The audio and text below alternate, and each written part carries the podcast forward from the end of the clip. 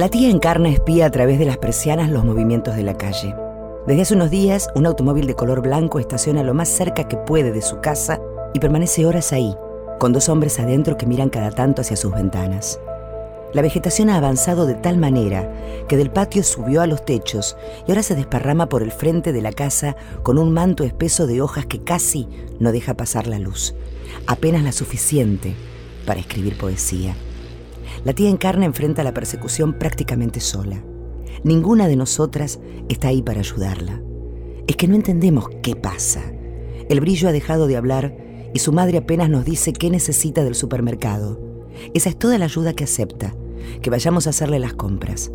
Cuando logramos entrar, vemos al niño tallando en madera los animales que hemos sido.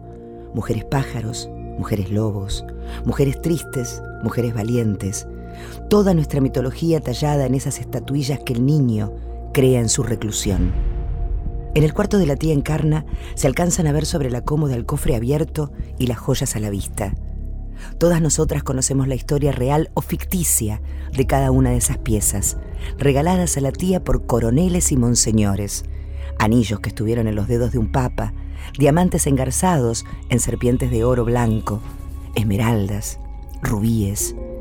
Todas las hemos visto, y todas hemos visto también a los vecinos, hablando entre ellos y señalando la casa del pecado. Encarna sabe que vienen por ellos, por ella y el niño.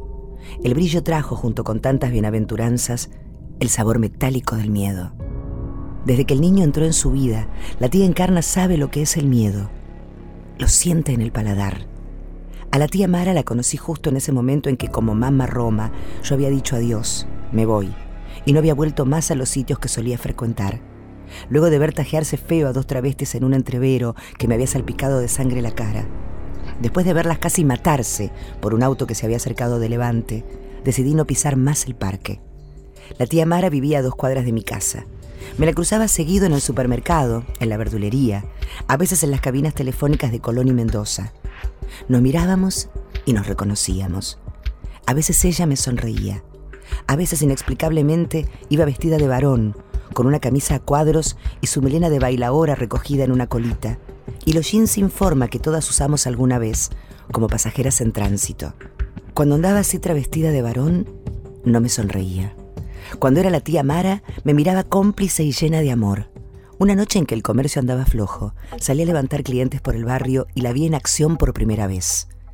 La tía Mara subida a unos tacos de acrílico que parecían mantenerla flotando en el aire, tal como esas vírgenes que levitan por efecto de su propia hermosura. Se estaba acomodando la ropa después de bajar de un auto que ya arrancaba y al que ella despedía con un chau de su mano grandota y pulida como mármol blanco. Cuando me vio, convirtió el gesto de despedir al cliente en un llamado fraternal que condimentó con un Vení, marica, que me hizo correr hacia ella como mariposa a la flama, con todo el miedo del mundo, porque no quería terminar con la cara tajeada por andar en la zona de otra. Pero ella era diferente a todas, empezando por su perfume. Todas creíamos que demarcábamos zona con nuestro perfume, y a las travestis de aquel entonces nos gustaban los perfumes dulces y un poco cítricos, pero ninguna olía como la tía Mara. Cuando llegué a su lado me preguntó si quería tomar un café con ella y le contesté que no tenía plata. ¡Ay, una marica pobre! A mi casa te digo que vengas a tomar un café. ¿Viste ese del auto que arrancó recién? ¿Estuviste alguna vez con él? paga por acariciar. Yo reclino el asiento, me recuesto y él me mete mano por debajo de la ropa. Después me paga y se va. Me hace sentir como una reina. Me convenció sin esfuerzo de que diera por terminada la jornada de trabajo y nos fuimos caminando hasta su casa. En el camino me dijo que lo sabía todo de mí, que me veía a veces en el ojo bizarro, ese bar único que extrañaremos para siempre, que conocía mi zona de operaciones, de qué pueblo venía, qué nombre tenía en el documento y qué estudiaba en la facultad. Es que en aquellos tiempos, entre las travestis, nuestros amantes pasaban de mano en mano y así corrían los chismes. Eran ellos los que llevaban y traían nuestros secretos antes de abandonarnos. El departamento de la tía Mara es rosa, como la casa de la tía Encarna. Contra la pared hay una pecera con dos bichos enormes que mueven sus largas aletas y exhiben sus colores imposibles.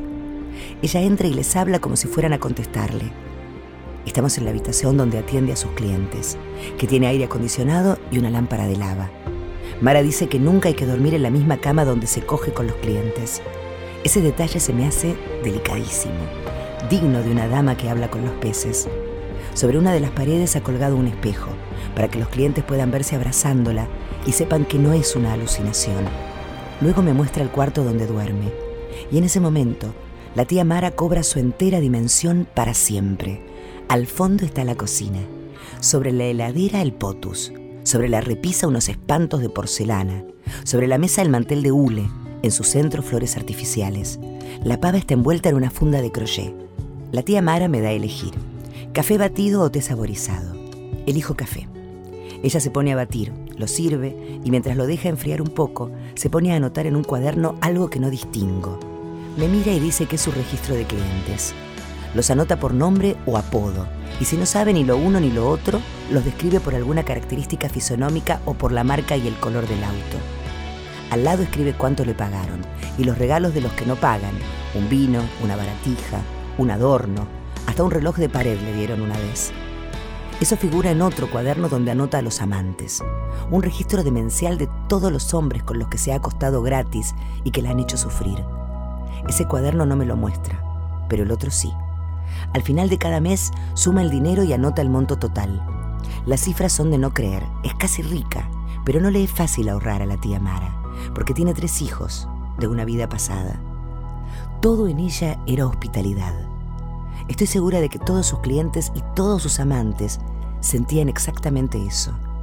La tía Mara era una mujer que había inventado un protocolo propio, unas reglas hechas de pequeños gestos, completamente auténticos, para hacer sentir a gusto al otro. Lo practicaba como un arte, se había consagrado a ese arte. Los peces flotantes, las lámparas de lava, los almohadones de leopardo, la cama para los clientes y el camastro para los amantes. Y además, esa otra vida como hombre, esa vida que todas las travestis tratamos de archivar, congelar o destruir una vez que la hemos abandonado.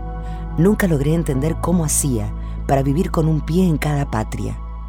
La tía Mara era una porción de historia de nuestro país, la pornográfica y feliz historia de este país en que los hombres de bien trabajaron la tierra y los nietos de inmigrantes poblaron la patria, y todos ellos juntos, los gringos, los negros, los indios y los mestizos, todos esos hombres hubieran ardido en la hoguera pública por acostarse con una travesti.